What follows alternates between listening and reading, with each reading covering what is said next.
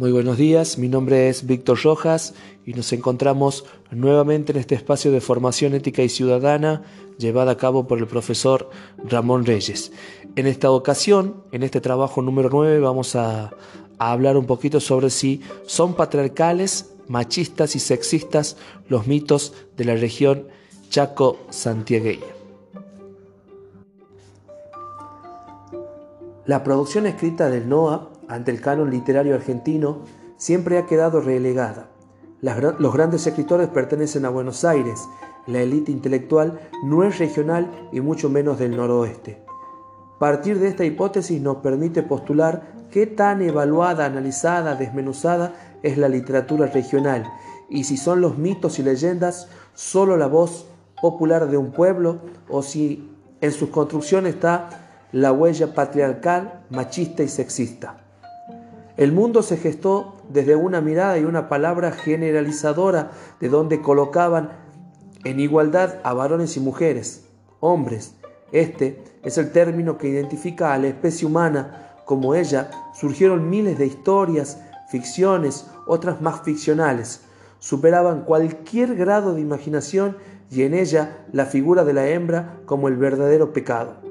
Ya lo postulaba la Biblia en su expresión literal el jardín del Edén. Eva le gustaba mucho descansar con Adán.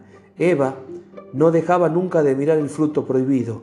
Eva tomó el fruto prohibido y se lo entregó a Adán. Ella comió de aquel y le dio de probar a Adán. Y así citas de cualquier creación literaria en donde la palabra mujer se la colocaba en dicotomía con el varón. Ahora la pregunta es si esto puede ser calificado como machista, sexista, patriarcal. Claro que sí, porque desde el inicio de la historia la mujer fue acusada, violentada y acallada, colocándola en un lugar de, inferioridad sin darle el derecho de leer. Por ejemplo, la alfabetización solo era para los hombres. Aquí perdió sentido la generalidad del término. Hoy nos toca colocar a la literatura regional en la avenida Corrientes, que sea ella la protagonista, cuestionarla y ver si en ella podemos revalorizar las raíces criollas de la patria chica. Quizás parezca una ironía, pero que el incesto, el abuso, la desobediencia, desobediencia perdón, sean atributos de mi patria chica, a mí no me representa.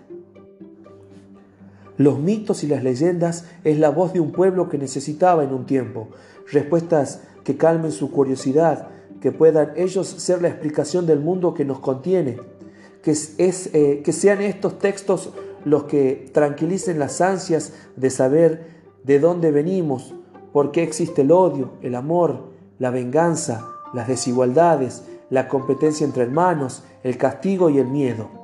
Y no tuvieron mejor idea que colocar la mujer en la hoguera.